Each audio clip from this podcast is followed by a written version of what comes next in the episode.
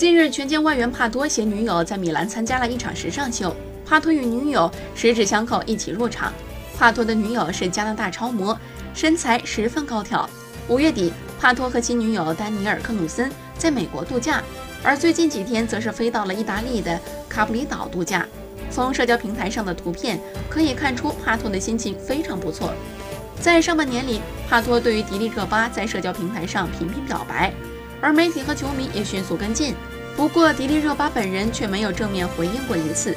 现在，随着帕托正式宣布自己的新女友，重新回到了恋爱状态，也意味着过去半年不断发酵的帕托与迪丽热巴之间的媒体炒作也彻底告一段落。